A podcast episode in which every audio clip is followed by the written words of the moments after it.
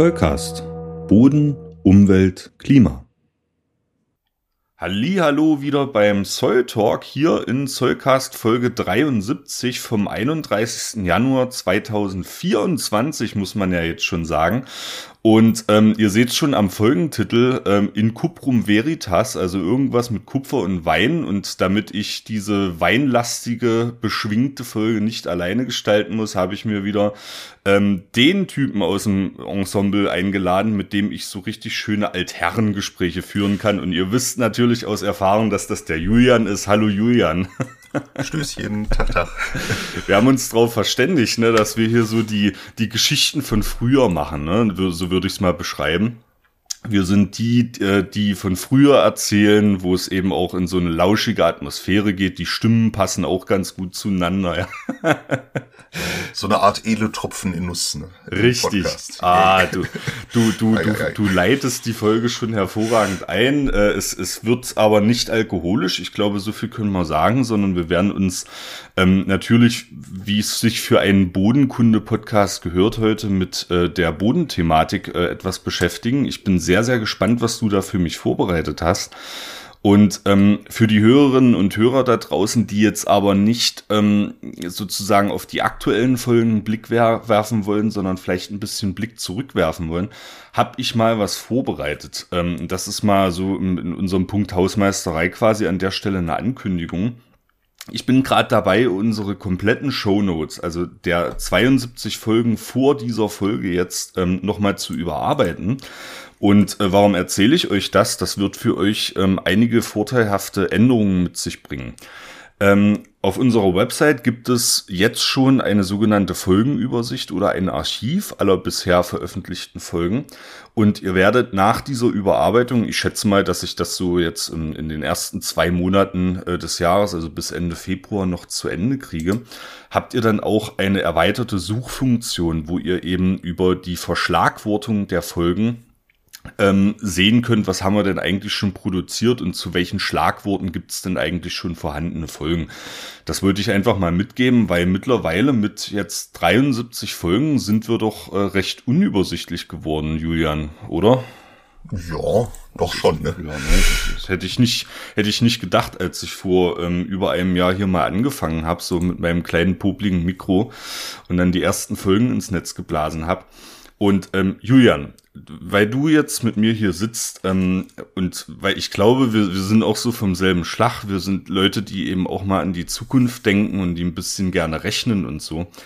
Ich habe jetzt mal eine Rechnung angestellt. Ähm, und zwar einfach nur aus Jux und Dollerei. Und zwar jetzt mal ausgehend vom Veröffentlichungsdatum dieser Folge, 31. Januar, war jetzt erstmal die Frage, wie viele Tage habe ich noch bis zu meiner Rente? ja, ja, das ist äh, äh, also Regelaltersrente mit 67 ist sie derzeit. Ne? Das wäre dann, da bin ich bei 12.693 Tagen. Ähm, jetzt habe ich noch ein bisschen rumgerechnet und dann ist mir eben aufgefallen, okay, du musst ja noch sowas wie Feiertage berücksichtigen. Ne? Also du, erstmal musst du nur die Netto-Arbeitstage berücksichtigen, dann wirkt das ein bisschen, bisschen erfreulicher, sage ich mal. Ne? Du musst aber Feiertage abziehen, du musst äh, Krankheitstage abziehen und Urlaub und so, ne? Und da komme ich dann äh, von den 12.693 ähm, ausgehend nur noch auf 7.436 äh, äh, Arbeitstage sozusagen bis zur Rente, Julian. Das stimmt mich ein bisschen froh. Äh, andererseits natürlich auch ein bisschen traurig, ja. Man weiß nicht, was man davon halten soll, 7.400 Tage noch zu arbeiten.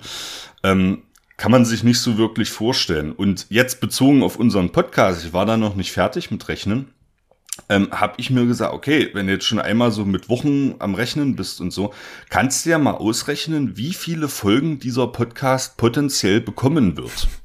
Das, äh, wir sind jetzt bei Folge 73 und ihr seht es schon immer an den Folgentiteln. Also die Folge heißt ja 073. Das heißt, wir haben ja den Anspruch, in der Folgennummer auch mal dreistellig zu werden. Und das passiert auch demnächst definitiv. Aber wenn ich jetzt mal davon ausgehe, dass wir eine Folge im Schnitt pro Woche veröffentlichen, ne? manchmal sind es eben auch zwei. In der Regel ist es eben der Soul Talk pro Woche, dann fällt immer mal was aus. Eine Folge pro Woche. Und ich gehe jetzt mal davon aus, dass ich bis zum 80. Lebensjahr diesen Podcast betreibe. dann werden, dann kommen wir bis Folge 2564, Julian. Also wir haben noch eine Menge vor. Oh ja, oh ja. das fand ich, äh, das fand ich mal ein bisschen stunning sozusagen, dass wir ähm, tatsächlich dann schon vierstellig werden und zwar locker vier, vierstellig. Ähm, wir müssen uns also, was die Folgentitel angeht, noch mal was überlegen. Mhm. Ja, und ähm, wo wir uns aber definitiv nichts überlegen müssen, da spanne ich jetzt den Bogen wieder zurück zum thematischen Teil ähm, ist, was eben die Inhalte angeht, Julian. Also da war ich äh, in diesem Jahr schon hell aufgeregt und hatte die Befürchtung, ähm, dass da nichts auf uns zukommt, aber es kommt eine ganze Menge auf uns zu und das will ich jetzt im letzten Teil des Vorgesprächs äh, noch mal ein bisschen anteasen, was jetzt sozusagen noch auf dem Zettel steht und was die Hörerinnen und Hörer demnächst von diesem Podcast noch erwarten können. Ähm, das eine ist, das kommt jetzt schon in wenigen Wochen, ähm, ich war Ende letzten Jahres mal in einem Gipssteinbruch unterwegs und habe mir angeguckt, wie also nicht nur Gips abgebaut wird äh, über Tage, ähm, sondern vor allem auch, äh, was es mit den Böden dort auf sich hat und wie dann die Renaturierung in so einem Gipssteinbruch eigentlich abläuft, ja. Und das auch ähm, sehr, sehr bildgewaltig äh, ist äh, ein Interview Zweiteiler, der demnächst veröffentlicht wird. Da könnt ihr euch schon freuen. Ich gehe jetzt mal noch nicht ins Detail, wo das war und mit wem das zusammen war, aber nur, dass ihr da mal einen Überblick habt. Ähm, dann werden wir, Julian, wir hatten das jetzt im Vorgespräch angedeutet, äh, die, einen Hörerwunsch oder einen Hörerinnenwunsch erfüllen. Wir beide. Äh, demnächst, wo es um äh, Berufsperspektiven für Bodenkundlerinnen und Bodenkundler geht. Da warst du auch hellauf begeistert gleich, oder? Ja, auf jeden Fall, ne? weil es gibt mehr, glaube ich, als man denkt, aber auch mehr Fußangeln, als man vielleicht am Anfang mal denkt. Ne? Gerade so in der wissenschaftlichen Karriere, ja, da gibt's halt so ein paar Randbedingungen. Ich glaube, da ist man sich am Anfang des Studiums noch nicht so ganz gewahr drüber, ne? über die man aber mal sprechen sollte, ja. ähm, damit man einfach mal so ein bisschen auch die Spielregeln kennt, nachdem das Ganze meistens abläuft. Ne? Richtig. Und ähm, das genau deswegen hatte ich dich aus, ausgesucht. Du bist ja nun mal auch, ähm, ich weiß nicht, bist du Studiengangsverantwortlicher Biogeowissenschaften bei euch oder du hast? Äh, ich bin jetzt quasi studienberatend auch tätig. Ja. Das heißt, wenn da die Studis irgendwelche Fragen haben, ähm, bin ich quasi so die, die Ansprechperson für die Biogeos. Qua halt mein, meines Methusalem-Alters an der Uni. Ähm, deshalb bin ich wahrscheinlich auch ein sehr ungewöhnliches Beispiel dafür, was die wissenschaftliche Karriere angeht. Bin jetzt im zwölften Jahr an der gleichen Uni. Ne? Das äh, ist eher ungewöhnlich tatsächlich, so lange Stints. Ja, das stimmt, ne? aber wir, wir haben dich ja trotzdem lieb, Julian. ja, ja, ja. Alles oder, gut, oder, gut. oder, oder gerade deswegen. Ähm, deswegen dachte ich auch gleich an dich als Gesprächspartner, weil, wie gesagt, du bist in der Studienberatung tätig, du weißt also auch, worauf es ankommt. Ne? Und ähm, dass wir einfach mal drüber sprechen. Also einmal, die, die, die Bodenkunde kannst du ja so nicht studieren. Mir ist jetzt kein origineller Studiengang Bodenkunde bekannt. Das ist eher interdisziplinär aufgestellt. Oder hast du da mal was gehört? Bodenkunde kann man nicht studieren, oder? Ja, gut, in Bonn, ne? Da, da hast du halt wirklich noch dein, dein Ingress, das Bodeninstitut sitzen. Mhm. Ähm, müsste ich aber mal gucken. Ich habe es ja selber als Nebenfach im Diplom Geografie studiert. Ja. Ich meine aber tatsächlich, aber das ist jetzt wirklich rein, rein ins Blaue gequatscht, dass es zumindest früher mal einen kompletten bodenkundlichen Hauptstudiengang auch gab, wenn ich mich recht erinnere. Wobei das meistens so gekoffert war in Agrarökonomie und so Geschichten. Ne? Also dann quasi noch wirklich so eine, sag ich mal, die Hochschulausprägung der Landwirtschaft. Ne? Also dass, dass man da so in die Kiste dann eben mit reingegangen ist. Weil wir hatten da auf jeden Fall im Studium nicht nur Geografen rumhocken, ne? sondern halt auch wirklich Leute, die dann aus der Agrarökonomie gekommen sind, aus den landwirtschaftlichen Studiengängen dann mit dabei. Aber es ist schon selten tatsächlich. Ne? Also meistens, wie du sagst, ist es halt ganz häufig an irgendeine Geowissenschaft, also sprich die Ex Geologie oder halt an die Geografie dann halt eben dran gebunden oder man kommt damit in Kontakt über irgendwelche hydrologischen Studiengänge, wenn man so in Richtung Bodenhydrologie, Einzugsgebietsmodellierung geht. Also dann kommt meistens zu der Boden um die Ecke dann. Genau, genau, ja. Und das, äh, das müssen wir auf jeden Fall mal ansprechen. Also Boden ist ja nun mal auch, äh, äh, ist ja nun mal auch eine Sphäre an den Sphären-Schnittstellen, ne, verschiedenen. Ja, ja. Und das heißt, du kommst natürlich auch in der universitären Ausbildung, kommst du aus ganz unterschiedlichen Perspektiven da rein irgendwie. Und das werden wir mal versuchen, äh, du mit deiner Expertise von der Hochschule und ich so mit meinem, mit meinem Lehrerwissen, ähm, äh, mit meiner Bauernschleue sozusagen, mit meiner Lehrerschleue, ähm, werden wir mal versuchen, das ein bisschen auf aufzudröseln. Also einmal, was sind so, denke ich mal, die, die Kompetenzen, die man erwerben kann? Ähm, was sind vielleicht auch wichtige Schlüsselkompetenzen für den Beruf später, egal in welche Richtung man geht oder je nachdem, äh, auf welche Richtung man sich stürzen will. Und dann mal so die, die klassischen Berufsfelder, da können wir jetzt schon mal anteasen, das ist also die Wissenschaft, das ist die Praxis in einem Ingenieur- oder Planungsbüro, ähm, das ist der Einsatz vielleicht noch in einem Amt, ne? und das ist vielleicht auch die Kommunikation, so, also Kommunikation und Öffentlichkeitsarbeit, das würde ich mal so als die vier klassischen Bereiche bezeichnen und werden aber zusätzlich auch sicherlich noch Bereiche aufrollen, ähm, die vielleicht noch nicht so bekannt sind, wo man jetzt noch keine, keine Ahnung von hat. Ähm, also da freue ich mich schon sehr drauf, gerade dass wir beide das miteinander machen. Ähm, ja. Und passend dazu werde ich demnächst auch ja mit, einem Forstwissenschaftler sprechen. Äh, ich sage noch nicht, um wen es geht, aber ich werde reisen zu einem Forstwissenschaftler ursprünglich, der dann auch in der Bodenkunde gelandet ist und der uns dann mit einem O-Ton hoffentlich auch mal einiges zu diesem wissenschaftlichen Karrierezweig ähm, erzählen kann. Ne? Das also auch noch angeteased. Dann habe ich noch ein ähm, sozusagen ein ackerwirtschaftliches Kollektiv, was ich noch mal besuche äh, im mitteldeutschen Raum. Und wir werden uns auch mit dem ganzen großen Thema äh, Toiletten, äh, also mit einer Toilettenthematik beschäftigen. Also ihr könnt euch echt freuen, was wir demnächst in den nächsten Wochen hier im Soulcast für euch bereithalten. Ähm, wir werden auf jeden Fall nicht müde und die Themen gehen uns nicht aus. Ganz im Gegenteil. Alles das, was ich jetzt gesagt habe, das kam sozusagen von außen auf uns zu. Also da mussten wir gar nichts machen. Und da freue ich mich wirklich schon sehr drauf. Ja, du sicherlich auch. Ja, auf jeden Fall, auf jeden Fall. Ja, dann stellen wir uns noch ein bisschen breiter auf und ähm, besonders auf die Karrierefolge, Julian, da habe ich richtig Lust mhm. drauf, weil dann können wir, da müssen wir uns dann beinahe mal wieder drei Stunden Zeit nehmen und dann äh, nehmen wir mal wieder so ein Schlachtschiff auf. Aber naja, das ist, aber ich, ich sag mal, ich glaube, das ist dann ja auch wirklich so eine richtige Mehrwertfolge, wo man dann einfach sagen kann, also viele, die sich vielleicht auch fragen, das ist ja ein ganz normaler Weg, dass du wahrscheinlich noch bis drei Viertel ins Studium rein dich fragst, so, was, was mache ich denn damit? Ne? Was erzähle ich denn an Weihnachten am Familientisch, was ich da mit meiner Zeit verbringe im, im Studium, wo soll es denn hingehen? Das ist gerade, sag ich mal, bei den Naturwissenschaften und gerade bei den Schnittstellengeschichten, wie du auch sagst, Boden, so wirklich ja im, im Zentrum von ganz vielen Sphären, ist, glaube ich, Fluch und Segen zugleich, dass du super viele Möglichkeiten hast. Dass es nicht das klar umrissene Berufsbild gibt, sondern halt wirklich irgendwann diese Profilbildung starten muss und man sich mal wirklich committen muss und sagen muss, okay, das ist der Teil, der mich wirklich interessiert da versuche ich dann halt eben mich reinzuentwickeln und irgendwann auch rauszuentwickeln, was, was kann ich denn für Stellenoptionen ähm, ins Auge fassen. Und geplant ist heutzutage das wenigste. Also ja. das kann man vielleicht schon mal vorweg schicken. Äh, also wie breit Bewerbungen gestreut werden müssen, um mal irgendwann überhaupt mal durchzukommen in Gesprächen. Dann muss das Gespräch sauber und so weiter. Ne? Also bis, bis man mal wirklich irgendwo sitzt dauert das mitunter und manchmal nimmt das halt auch Abbiegungen, die super fruchtbar sein können und super interessant sein können, die, die, man, die man aber vorher nie gedacht hätte irgendwie. Ne? Also deshalb, da gibt's ganz, ganz, ganz, ganz viele krumme Karrieren in Anführungsstrichen, ähm, die nie so den straighten Weg gegangen sind und das ist auch super schlecht planbar tatsächlich, wo und wie man am Endeffekt dann irgendwo sitzt. Ne? So ist es, ganz genau.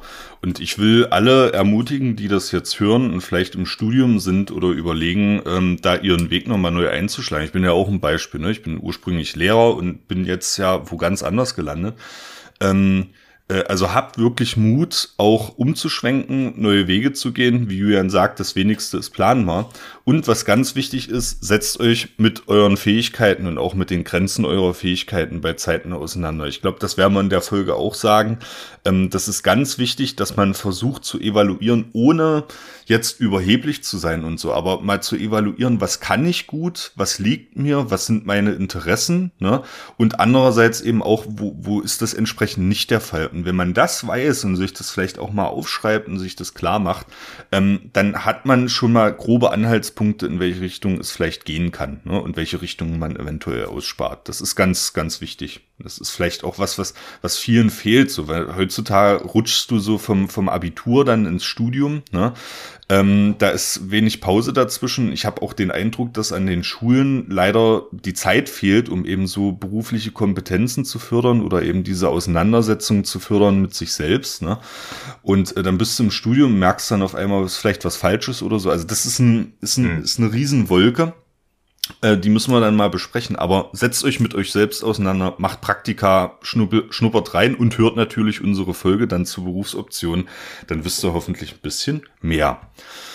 Ja, jetzt kommen wir mal zum, zum weinlastigen äh, äh, Teil dieser Folge, der natürlich den Großteil ausmacht, Julian. Und ähm, damit wir das ein bisschen einleiten können, habe ich mal äh, eine Website rausgesucht, die da heißt germanwine.de weil ich nämlich auch ein bisschen verloren war. Was weiß also vorab, du bist auch kein Weintrinker, oder? Nee, also bei mir ist es tatsächlich so. Ich äh, bin ja Hälfte der Familie aus Oberbayern, also Biersektor, die andere Hälfte vom Niederrhein, Biersektor. Ja. Ja. Und erst mit dem Umzug nach Rheinland-Pfalz irgendwann merkt man so, krass, es gibt selbst Radiosendungen, wo der Wein der Woche präsentiert wird oder so, dass man so merkt, man ist so einen ganz anderen Kosmos unterwegs und mit Koblenz so als Arbeitsstandort, Ausgang des Moseltals, ne, alles Mosel aufwärts, links wie rechts die Reben. Ja, das ist eine andere Welt, definitiv. Ja, glaube ich, glaube ich. Das habe ich auch in, in Franken erlebt. Franken ist ja im Gegensatz zu Bayern ähm, gerade Nordfranken ähm, auch eine, eine Weinregion. Ja, also da ist es, das hätte ich auch nicht gedacht, obwohl es im Bundesland Bayern liegt, da, da, was man eigentlich als bierlastig verordnen würde, ist, sind das Weinregionen dort.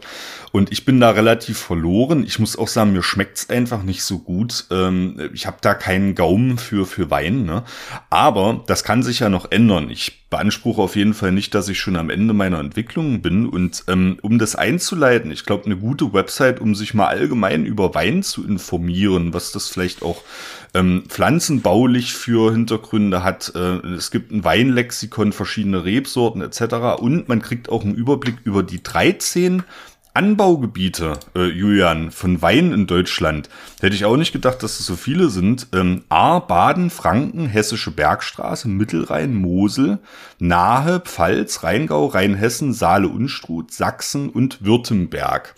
Das sind die 13 Weinbaugebiete und da könnt ihr euch dann durchklicken. Ne? Ähm, äh, ist eine gute Überblicksseite, ein guter Start in dieses Thema. Und wir haben das Thema in Cuprum Veritas genannt, nach einem kurzen Brainstorming gestern Abend. Und ähm, da kam mir, das ist abgeleitet von In Vino Veritas, im Wein liegt die Wahrheit, ne? Und da kam mir gleich dieses Wahlplakat ähm, von der Partei, die ParteiInnen sind, Julian, die dann mal den Rainer Brüderle, äh, den FDP-Politiker, abgebildet hatten, ne? Und dann drunter schrieben In Vino Veritas. ja. der ist ja auch aus deiner Ecke, ne? Ich glaube, der ja. kommt auch aus Rheinland-Pfalz, Rainer Brüderle. Und ähm, deswegen musste ich sehr lachen. Ich freue mich auch immer, dass wir hier so kreative Folgentitel äh, wählen und ähm, jetzt äh, überlasse ich dir aber nach langem Vorgespräch entsprechend die Bühne und bin mal gespannt, was äh, eigentlich du mitgebracht hast und was eigentlich das Thema Wein, äh, Kuprum ist ja offenbar auch noch Kupfer, äh, eigentlich mit Böden zu tun hat. Also wie bringst du das jetzt zusammen? Kupfer, Wein und Böden, Julian. The stage is jo. yours. Also als, als kurze Einleitung. Es ist natürlich immer so ein Brainstorming, was man macht. Und als ich mal so über die Folgen geguckt habe und äh, mal so, äh, sag ich mal, ein bisschen die Mosel aufwärts geguckt habe, habe ich gemerkt, so interessant, so Weinböden als Dauerkultur, bisher noch nichts gemacht im Podcast, das wäre doch mal was. Und dann fängst du halt an, links und rechts zu gucken, was gibt's denn da so für Themen. Natürlich ne, gibt's äh, über bodenphysikalische, bodenchemische Themen relativ breites Feld. Aber eine Sache war, äh, war doch recht spannend, auch von der Studienlage her, ähm, nämlich der Einsatz von Kupfer als Pflanzenschutzmittel.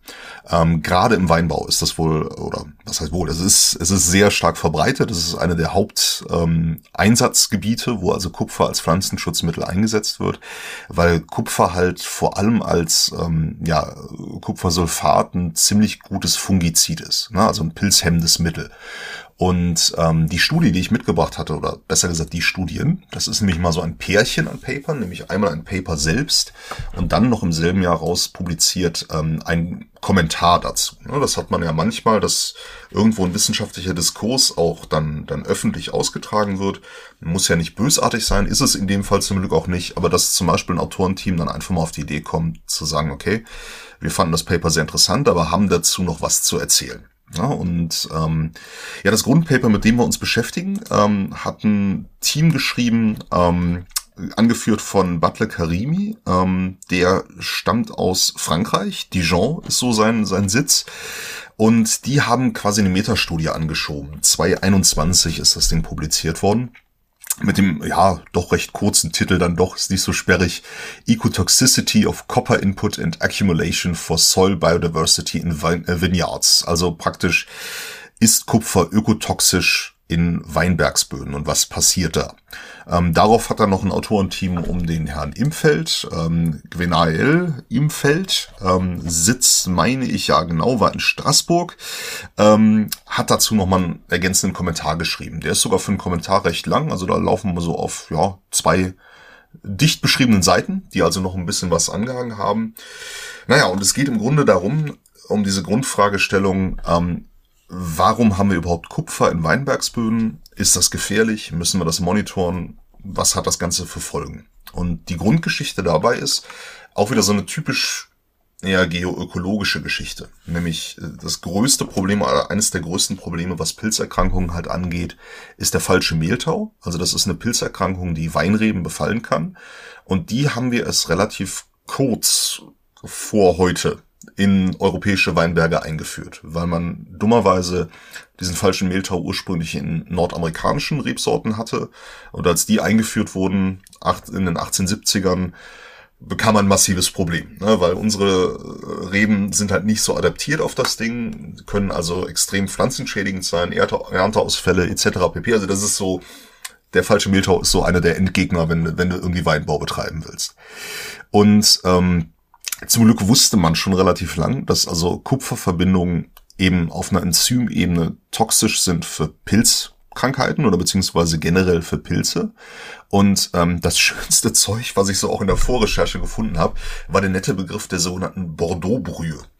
Äh, fand ich einen wunderschönen Begriff. äh, ist nämlich tatsächlich so das erste, so, so sag ich mal, standardisierte Fungizid gewesen, was mit Kupfersulfat gearbeitet hat. Okay, ähm, das ist also kein Wein aus Bordeaux, sondern das nein, ist tatsächlich nicht. Wer so, wer so früher tatsächlich hier gab es doch diese mit Hugo Egon Balder damals die Sendung, wo man irgendwelche Begriffe erraten musste. Da wäre Bordeaux-Brühe, glaube ich, ganz T vorne Tutti dabei Frutti gewesen. meinst du? Nein, nein, nein, nein, nein. Natürlich, da gab es zwar Wein, aber naja.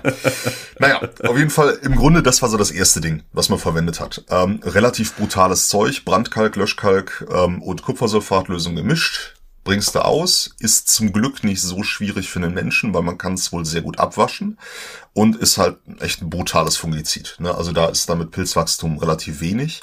Man hat allerdings schon A gemerkt, ne, es ist nicht unbedingt das angenehmste Zeug gewesen, gerade wenn wir über Brandkalk, Löschkalk reden, was den, die Sicherheit im, im Arbeitseinsatz angeht. Ähm, und man hat damals wohl schon auch gemerkt, oh, so fürs Bodenleben gar nicht gut. Also insbesondere, und das ist so eine Geschichte, die werden wir jetzt auch weiterhin sehen. Insbesondere Regenwürmer interessanterweise können wohl mit Kupfer gar nicht gut. Ne? Also die gehen hart ein, wenn sie mit höheren Kupferkonzentrationen eben äh, in Berührung geraten. Und inzwischen also diese Bordeaux-Brühe als so Mischkonzept ist auch nicht mehr erlaubt. Ne? Also die wird auch nicht mehr eingesetzt, ist also ähm, nicht mehr erlaubt für den Weinbau. Aber man hat natürlich immer weiter gewerkelt, immer weiter ähm, so die Arbeit daran intensiviert.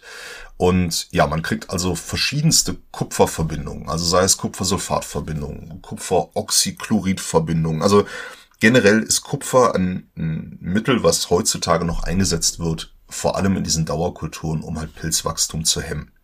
Und es ist an sich auch ein sehr wertvolles Düngemittel, weil es sogar für den ökologischen Weinbau zugelassen ist. Und das ist natürlich, da habe ich noch mehr Probleme, gerade bei so einer sehr ähm, ja, fragilen Kultur wie der Weinrebe, die also wirklich recht anspruchsvoll ist in der Pflege, im Erhalt und die auch nicht mal eben innerhalb eines Jahres nachwächst. Also wenn ich da Schäden irgendwie dran habe, das haut dann wirklich ins Kontor. Und ich kann also Kupferverbindungen selbst im ökologischen Weinbau anwenden. Und ähm, naja, die Studie vom, vom Karimi et al., die hat sich jetzt also mal eben mehrere Studien als, als Meta-Analyse gegeben, also auch relativ breit verbreitet. Wir haben also äh, China, Südafrika, Brasilien hängt mit drin, aber halt auch ein starker Fokus insbesondere auf die spanischen, französischen, italienischen Weinbaubetriebe. Deutschland ist aber auch mit vertreten, Österreich auch mit ein, zwei Studien.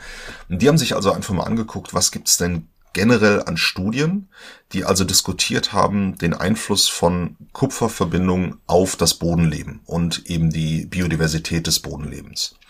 Und das Interessante ist, und das führte quasi auch zu diesem, zu diesem Kommentar, der nachher geschrieben wurde. Der Titel vom Karimi verrät schon, dass es halt um, um Dosierungen, um Konzentrationen geht und um Akkumulation. Und dieser zweite Teil ist ein bisschen unter ferner Liefen geschrieben in dem Paper. Das bedeutet also, die sind im ersten Schritt hingegangen und haben nur gesagt, gibt es Studien, die so eine Einmalkontamination oder eine Einmaldosis von Kupfer irgendwo betrachten. Die gibt's zuhauf. Die haben sie dann auch sehr schön grafisch zusammengefasst. Also wer Interesse daran hat, sich das Paper anzugucken. Da gibt es insbesondere, wenn man auf eine Figure verweisen will, wo haben wir sie, wo haben wir sie, wo haben wir sie, da ist sie Nummer 10, relativ weit unten, wo man so eine Spanne aufgezeichnet sieht zwischen den Dose Effects, also diesen Einzeldosen von Kupfer, auf bestimmte ähm, ja, Mikroorganismen, Nematoden und so weiter. Ne? Also was wir da im Grunde sehen können. Und das große Fass oder das große Ding, was die halt aufmachen, ist, diese ganzen Studien, die wir vorliegen haben, arbeiten mit absurd hohen Einzeldosen. Also das sind wirklich Dosen, die würden wir im normalen Weinbau nicht sehen, denn die EU hat, zumindest also für die europäischen Weinbaugebiete, gibt es ganz klare Obergrenzen. Und die liegt zum Beispiel EU-weit bei knapp vier Kilogramm Kupfer pro Hektar pro Jahr. Das ist jetzt erstmal eine Zahl, die muss man hinnehmen. Ähm, die finden wir aber in diesen Einzeldosisstudien nicht. Ne? Also da gab es wirklich, ich glaube, eine Studie mit 2, Quetschmilch als, als Dosis und ansonsten gehen die teilweise in absurd hohe Beträge rein, also die wirklich in, einem, in einer mehrfachen Magnitude dieses EU-Grenzwertes liegen. Das war so die erste Erkenntnis, die dann Karimi et al. dann geschrieben haben, zu sagen, okay, wir sehen Effekte, ähm, studienweit, aber normalerweise bei diesen Einzeldosen ähm, sehen wir also nichts Kritisches irgendwo vorliegen. Also die gehen im Grunde davon aus, dass wir so eine Schallmauer haben von 200 Kilogramm pro Hektar pro Jahr, bis ich richtig merklich Veränderungen sehe. Also insbesondere eine gute Zeigerart scheinen, ähm, scheinen halt die Regenwürmer zu sein, weil die jetzt super sensitiv darauf reagieren.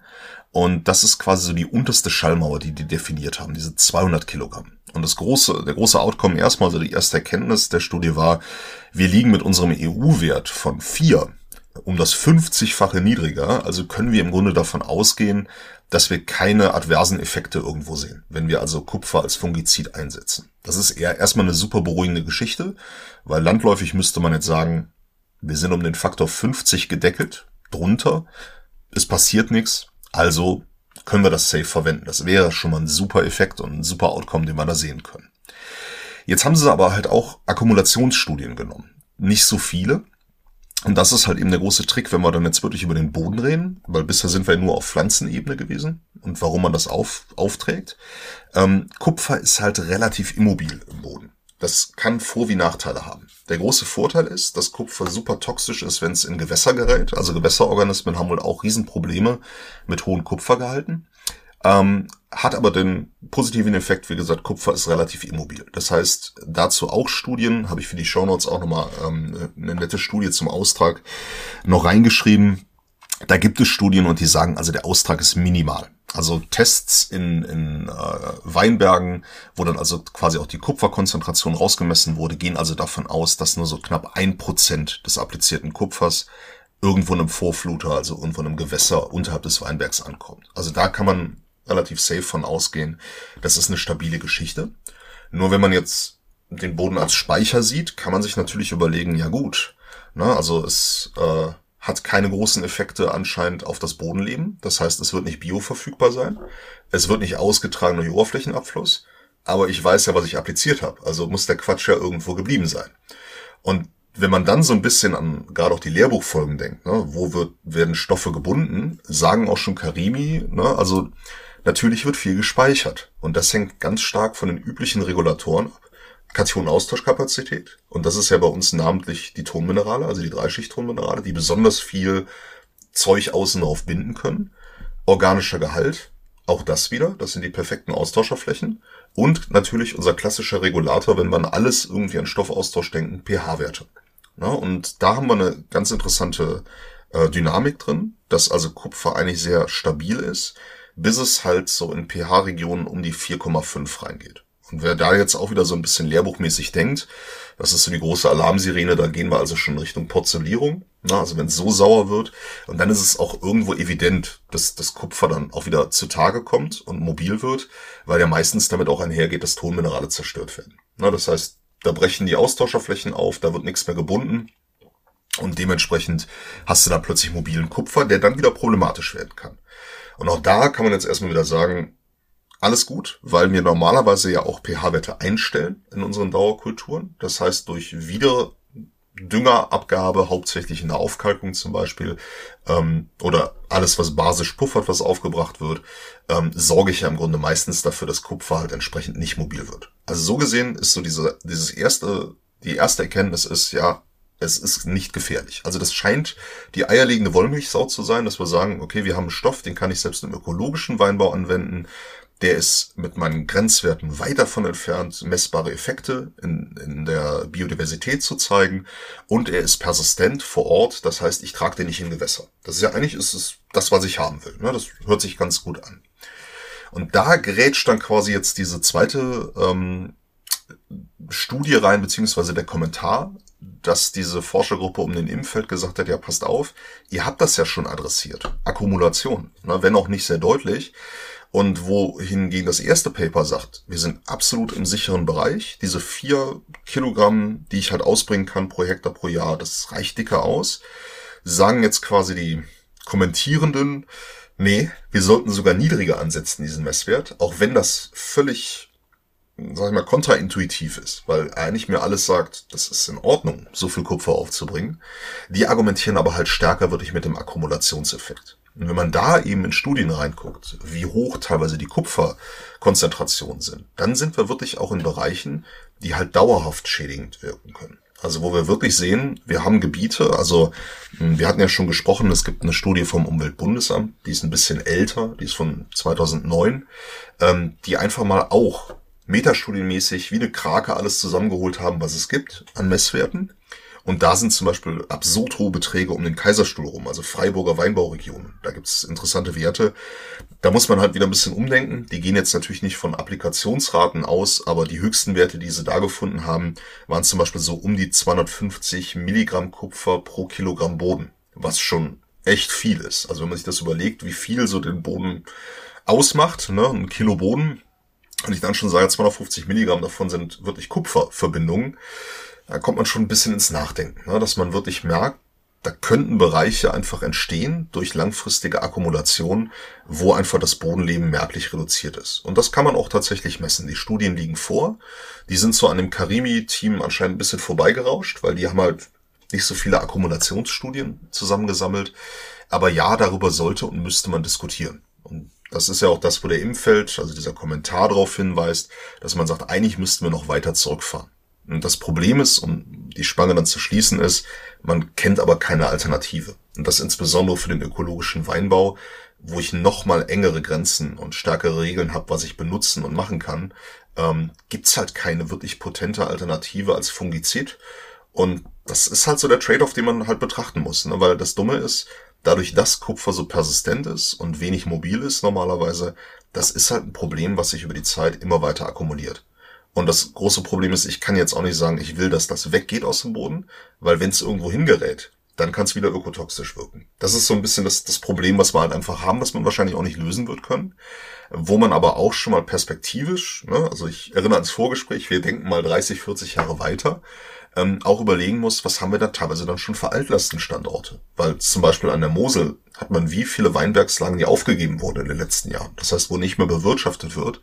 Und was würden wir denn zum Beispiel machen, wenn die jetzt plötzlich versauern? Ne? Also wenn dann plötzlich Kupfer mobil werden könnte, was einfach als schlummernde Reserve da jetzt im Boden hängt, aufgrund jahrzehntelanger Dauerkultur, da kann es dann wiederum gefährlich werden. Ne? Also das ist auch so ein Ding, was man im Hinterkopf behalten müsste und sollte. Ähm, auch wenn man jetzt so diese klassische Situation hat, ne, also ich habe keine Lösung, aber ich bewundere das Problem. Ne? Also ja. wir haben jetzt einfach das Fungizid, es gibt keine Alternative, momentan ist gut, aber wir wissen, wir müssen das halt gut moderieren, weil es einfach nicht rausgeht mehr aus dem Boden. Wenn ich es appliziere, ist es da und akkumuliert sich darauf würde ich erstmal. Ja, das ist äh, also das, das sehr, sehr spannend, ähm, dass du dieses Thema aufwirfst. Ähm, und ich, ich will mal ein bisschen aus meiner bodenkundlichen Bildungsgeschichte sozusagen heraus ähm, mal ein bisschen anteasen, wie ich eigentlich auf Kupfer aufmerksam geworden bin. Das war in einem anderen Zusammenhang, äh, als ich meine Bachelorarbeit geschrieben habe, tatsächlich über die Auswirkungen von Flugaschestäuben auf eine bestimmte Region in Mitteldeutschland. Ähm, da war das eben auch schon Thema, dass Kupfer jetzt natürlich auch durch den Menschen gewissermaßen indirekt appliziert wird, dadurch, dass eben Braunkohle verstromt wird und äh, Braunkohle tritt nie als reiner Kohlenstoff auf, ne, sondern, sondern da sind immer Spurenelemente enthalten. Und äh, eines dieser Spurenelemente kann tatsächlich je nach Braunkohlevorkommen auch Kupfer sein. Und da war für mich ein Aha-Effekt. Kupfer hatte ich jetzt von meiner Schulbildung her und auch aus dem Studium jetzt nie auf dem Schirm so groß als, als phytotoxisch oder so. Aber bei Kupfer ist es wohl tatsächlich so, dass es gerade in höheren Dosierungen im Boden dann phytotoxisch wirken kann. Und du hast ja auch skizziert, dass entsprechend natürlich auch das Bodenleben darüber hinaus ähm, vielleicht auch schon bei geringeren Konzentrationen, Stichwort Regenwürmer, betroffen ist. Ne? Ähm, und von daher auf jeden Fall ein Aha-Effekt. Ich wusste bis heute auch noch nicht, ähm, dass Kupfer tatsächlich im Pflanzenschutz ähm, in der Abwehr von Mehltau so eine große Rolle spielt. Die Bordeaux-Brühe werde ich mir jetzt auch merken. Ähm, aber da sieht man mal wieder, wie es in der Landwirtschaft immer ist. Ne? Und jetzt waren gerade die Bauernproteste, ähm, wo man dann immer versucht ist, so als, als Außenstehender sich dann ganz schnell auf eine Seite zu schlagen. Aber ich glaube, in der Landwirtschaft sind die Probleme oft relativ komplex. Ne? Und so ist es sicherlich auch hier in diesem Fall. Man hat ja dann nun mal fernab ähm, der, sage ich mal, der Bodensanierung oder der Applikation von Pflanzenschutzmitteln nun mal vielleicht noch andere Möglichkeiten, ne? zum Beispiel Gentechnik. Jetzt mache ich mal dieses Fass auf. Ne? Was hast du denn für Möglichkeiten? Ich weiß, wir haben mal hobbymäßig ein bisschen Wein angebaut ähm, und da weiß ich, äh, Weinreben ähm, basieren immer auf einer gewissen Unterlage. Also du hast sozusagen den Stamm von einer bestimmten Sorte und der wird dann veredelt ne, mit irgendeinem Edelreis mhm. und daraus ergibt sich dann die konkrete Rebsorte. Und ähm, ich weiß, dass es heute schon Unterlagen gibt, die, glaube ich, relativ mehltauresistent sind. Also die, ähm, die eine bestimmte Resistenz, amerikanische Unterlage hieß das dann damals, ja. Ähm, mhm. eine gewisse Resistenz gegen Mehltau haben, jetzt auch immer wirklich nur aus der Kalten rausgeschwätzt, ne? Ähm, aber vielleicht ist das ja auch so eine, naja, sag ich mal, so eine Perspektive, die man auch nochmal anreißen kann. Ne? Was kann denn vielleicht Gentechnik oder auch Züchtung ähm, da gegen den Mehltau ausrichten? Vielleicht kann das ja auch dazu führen, dass eben in Zukunft nicht mehr äh, Fungizide verwendet werden müssen, die entsprechend Kupfer enthalten. Ne? Das wäre mal noch so ein Gedanke, ne? Ähm, aber du hast recht, ne? Was will man sonst auch machen, ne? Das Kupfer, was eben akkumuliert entsprechend, ähm, sorbiert an irgendwelchen Oberflächen, dann ist es mit der Sanierung sicherlich auch schwierig. Ne? Mir würde jetzt ad hoc nicht einfallen, wie kriegst du das Kupfer da wieder raus? Muss ja auch den Weinbergsboden dann äh, einmal komplett anfassen. Also es ist recht komplex. Hm. Ja, und äh, wie gesagt, das, das, das Problem ist natürlich auch, es ist umso schwieriger, je langfristiger meine Kulturfolge ist. Ne? Also am Acker kann ich halt im Zweifel im Jahresumlauf ein, zweimal wechseln ne? und dann auch äh, eventuell adaptieren. Wenn wir aber gerade die alten gewachsenen Weinbergslagen haben, ne, das ist halt das kriege ich in, in Jahrzehnten bis Jahrhunderten nicht wieder hin, wenn da irgendwas kaputt geht. Ne? Also dementsprechend ist natürlich auch ganz klar, dass da äh, relativ wenig Spielraum ist, zu sagen, wir probieren mal was aus. Ne? Also wir probieren Alternativen. Wenn ich den erlaubten Stoff dann zum Beispiel verwenden kann, wie, wie meine Kupferverbindung und ich weiß, die sind, ähm, die sind in Ordnung und unterbinden also ganz viele Pilzinfektionen.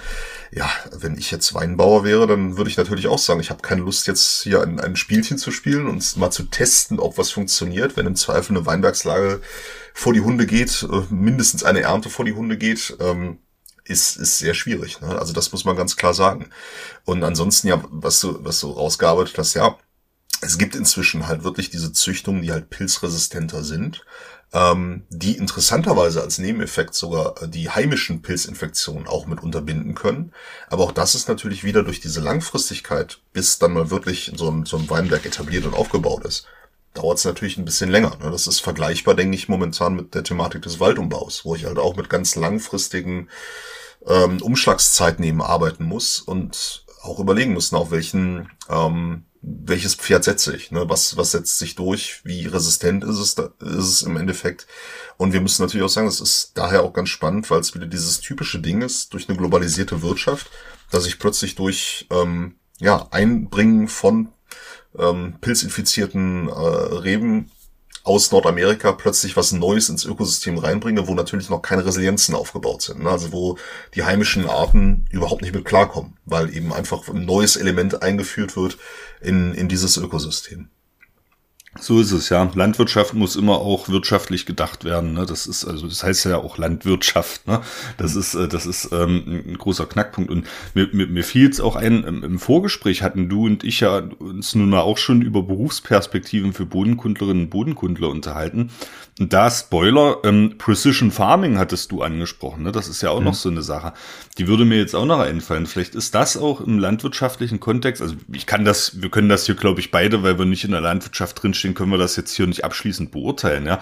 Aber für die Hörerinnen und Hörer da draußen vielleicht auch mal so eine, so, so ein Gedankenansatz. Ne? Vielleicht kann man eben auch durch Precision Farming am Weinbaustandort entsprechend dazu beitragen, dass eben, wenn schon Pflanzenschutzmittel, Fungizide kupferhaltig ausgebracht ausgebracht werden, dass die wenigstens in einer Dosierung ausgebracht werden, die eben, naja, ein bisschen angemessener ist, sage ich mal, ne? Und unter Berücksichtigung der ganzen Umstände, die jetzt schon genannt wurden musste sicherlich die eine gute Kenntnis äh, der Blattoberfläche haben. Dann, ne? Ich nehme mal an, Metau geht ja schon über die Blattoberflächen, ne? Und das dann eben auch relativ präzise äh, ausbringen. Aber äh, ich glaube, dass da auch die Technologie sicherlich jetzt, oh scheiße, jetzt, jetzt sind wir hier schon äh, stark im FDP-Sektor, ne? Über Rainer Brüderle gesprochen, ne? Und Technologie offen. Ähm, aber es ist, es ist ja ein Fünkchen Wahrheit nun mal dran, ne? In Cuprum Veritas ich glaube, in der Landwirtschaft können wir durch technologische Entwicklungen auch noch einiges reißen und das wird sich dann letztlich auch vorteilig auf den Boden mehr oder weniger auswirken. Ja. Hm. Sehr interessant. Und ja, das auf jeden Fall. Also wie gesagt, aus der Landwirtschaft wissen wir das ja, dass also natürlich ist es dann auch wieder ne, wirtschaftlich gedacht eine Investition, ähm, überhaupt die Technologie erstmal anzuschaffen. Aber aus der Landwirtschaft klar, wer, wer das, wer das Startkapital mitbringt und entsprechend mit einer äh, mit einer hochgenauen Düngerapplikation arbeitet, äh, im, im Long Run sparst du natürlich und bist ökologisch wertvoller unterwegs, ne, weil halt nicht einfach mit der Gesamtkeule auf eine Fläche gearbeitet wird, sondern halt wirklich angepasst an Bodenarten, angepasst an den Pflanzenzustand. Ne? Also halt entsprechend einfach dann eine Düngerapplikation oder eine Pflanzenschutzmittelapplikation durchgeführt werden kann. Ne? Das klar ist auf jeden Fall was, was man, was man durchaus auch dann projizieren könnte auf solche Dauerkulturen entsprechend. Oh ja, ja, das sehe ich, das sehe ich auch so. Ne? Ähm, aber wir wollen uns, wir wollen uns das natürlich auch mit den Landwirtinnen und Landwirten nicht verscherzen. Ähm, da sind jetzt ohnehin schon einige Rückmeldungen gekommen, das will ich an der Stelle vielleicht auch mal sagen. Ähm, wir sind natürlich keine Profis, aber wir nehmen sehr, sehr gerne Anmerkungen von euch entgegen. Also wenn ihr jetzt sagt, äh, okay, ihr kommt aus dem Weinbau und ähm, ihr wollt da gerne was zu beitragen, lasst uns ruhig einen Audiokommentar da oder schreibt uns auch einfach eine Mail über die gängigen Kanäle. Das ist uns wirklich, das kommt uns sehr entgegen und dann würden wir da entsprechend auch nochmal nachreichen. Und ich will vielleicht noch, einen, noch einen letzten Punkt ansprechen ähm, wir, wir werden entgegen unserer üblichen Gewohnheiten, Julian, werden wir ein bisschen kürzer heute, aber das ist ja vielleicht auch mal ganz gut, wenn man am, am Sonntag aufnimmt, ein bisschen kürzer, aber konzentrierter. Aber ich finde das ohnehin noch einen, einen interessanten Punkt, dass man Schadstoffe oder allgemein Stoffe ähm, äh, im Boden natürlich unterschiedlich beurteilen muss. Ja? Wir haben jetzt nur mal über Kupfer gesprochen. Da ist ja im Boden immer nun mal die Frage, in welchen sogenannten Spezies kommt das vor? Ne? Also in welchen konkreten ionischen oder nicht ionischen Verbindungen tritt Kupfer im Boden auf? Das hängt natürlich vom pH-Wert ab, ne? aber zum Beispiel auch das Redoxpotenzial kann da äh, eine wichtige Rolle spielen. Da gibt es dann so Phasendiagramme. Ähm, ich hatte in einer Folge mit Laura schon mal drüber gesprochen. Und da war für mich ohnehin mal die, die, die Frage, ob wir vielleicht im, im Zollkast auch das mal so ein Stück weit durchdeklinieren sollten, weil ich glaube, da gibt es schon ganz interessante Gesetzmäßigkeiten, also so mal allgemein geschwätzt jetzt über Kupfer haben wir heute gesprochen, ne? Kupfer also wenig mobil, äh, oberhalb von pH 4,5, ne? Aber ähm, im Gegensatz dazu beispielsweise Nitrat, ne? Was wir jetzt auch wissen, was wir auch schon oft thematisiert haben, ne? Nitrat ist ein Pflanzennährstoff, der aber chronisch von Auswaschung betroffen ist, ne, der also ganz schnell ins Grundwasser eingetragen wird. Und äh, vielleicht ist das ja für uns intern auch nochmal so eine Gelegenheit, einfach mal so gängige, äh, wie soll ich sagen, so gängige Verbindungen durchzudeklinieren die eben Boden kontaminieren oder vielleicht auch Pflanzennährstoffe sind und mal hinsichtlich ihres Verhaltens, ihrer chemischen Eigenschaften im Boden durchzudeklinieren. Das finde ich hm. vielleicht ganz interessant, oder? Was sagst du dazu? Ja, ja, auf jeden Fall. Weil ganz häufig, wie gesagt, ist es ja dann auch gerade der pH-Wert, der so als, als äußerer Regulator da wirkt. Ne? Und manchmal, klar, gibt's auch, wo wir auch bei uns in den, in den Vorlesungen zur, zur ähm, zu geoökologischen Labormethoden zum Beispiel unterhalten wir uns ja auch über Schadstoffe und manchmal, dass man einfach sagen kann, man kann pragmatische Lösungswege gehen, wenn es zu einer Kontamination kommt, indem ich zum Beispiel einfach sage, ich fixiere einen Stoff. Also ich mache ihn einfach nicht mehr ähm, irgendwo mobil, ich cutte die Pfade, die das Ding nehmen kann. Ähm, das kann ja manchmal eine ganz pragmatische Lösung zum Beispiel sein. Einfach zu sagen, ich schaue, dass die Randbedingungen so moderiert werden, dass also ein Schadstoff nicht akut wirksam ist, dass er nicht bioverfügbar ist, dass er nicht mobil ist. Und du hast ja schon gesagt, Nitrat ist ja so genau am anderen Ende des Spektrums so ein hypermobiles Zeug, was ich im Grunde auch in Massen aufbringen muss, damit ein bisschen was hängen bleibt. Ne? Und da haben wir ja genau das, das Gegenbeispiel, wo man ja sagt, okay, das ist, hat einen massiven Einfluss in Richtung Auswaschung, in Richtung ähm, ja angeschlossene, äh, angeschlossene hydrologische Systeme und Kreisläufe. Und das ist natürlich, das ist sehr, sehr schwierig aus, aus der Richtung der Land- und Forstwirtschaft zu sagen, wie gehe ich mit unterschiedlichen Stoffen um, die ich ausbringen muss, um zum Beispiel produktiv zu bleiben, produktiv zu sein.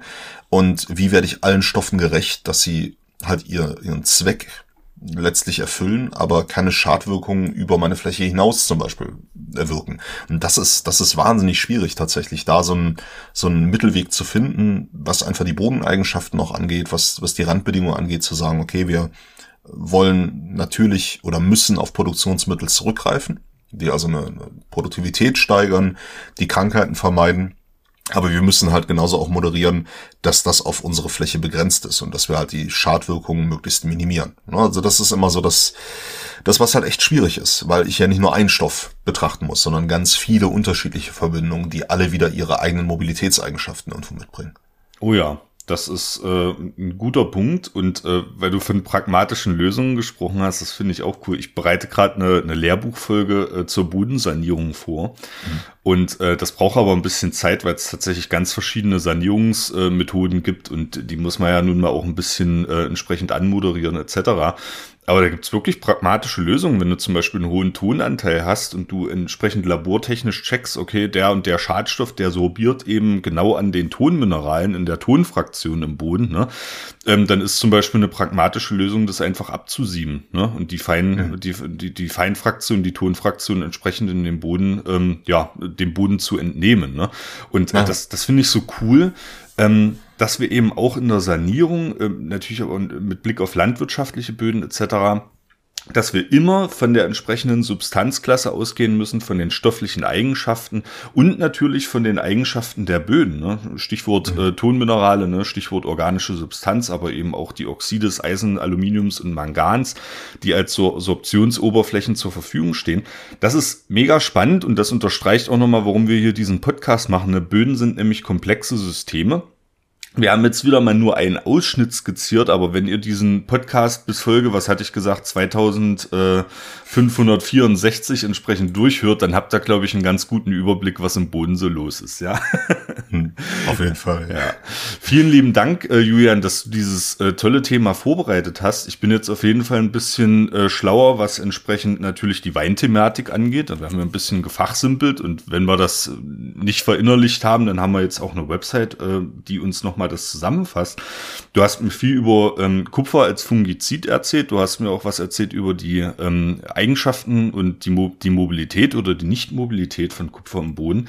Die Bordeaux-Brühe, das ist sicherlich auch was, was ich äh, äh nie vergessen werde. das ist unser Running Gag. Ne? Ähm, und natürlich mal wieder eine landwirtschaftliche Thematik aufgemacht. Das hatten wir uns ja sowieso vorgenommen. Also vielen lieben Dank für diese Vorbereitung dieses Themas, lieber Julian. Ja, kein Problem. Und an euch da draußen äh, natürlich auch immer wieder der Hinweis, wenn ihr jetzt aus dem Weinbau kommt, das hatte ich vorhin schon gesagt, oder ihr habt vielleicht jetzt noch andere Sachen bemerkt, ähm, äh, die ihr gerne ergänzen wollen würdet, oder ihr habt noch Fragen zu dem Thema oder zusätzliche, zusätzliches Feedback oder irgendwas, was mir jetzt gar nicht einfällt, info at zollcast.de ist die E-Mail-Adresse eures Vertrauens.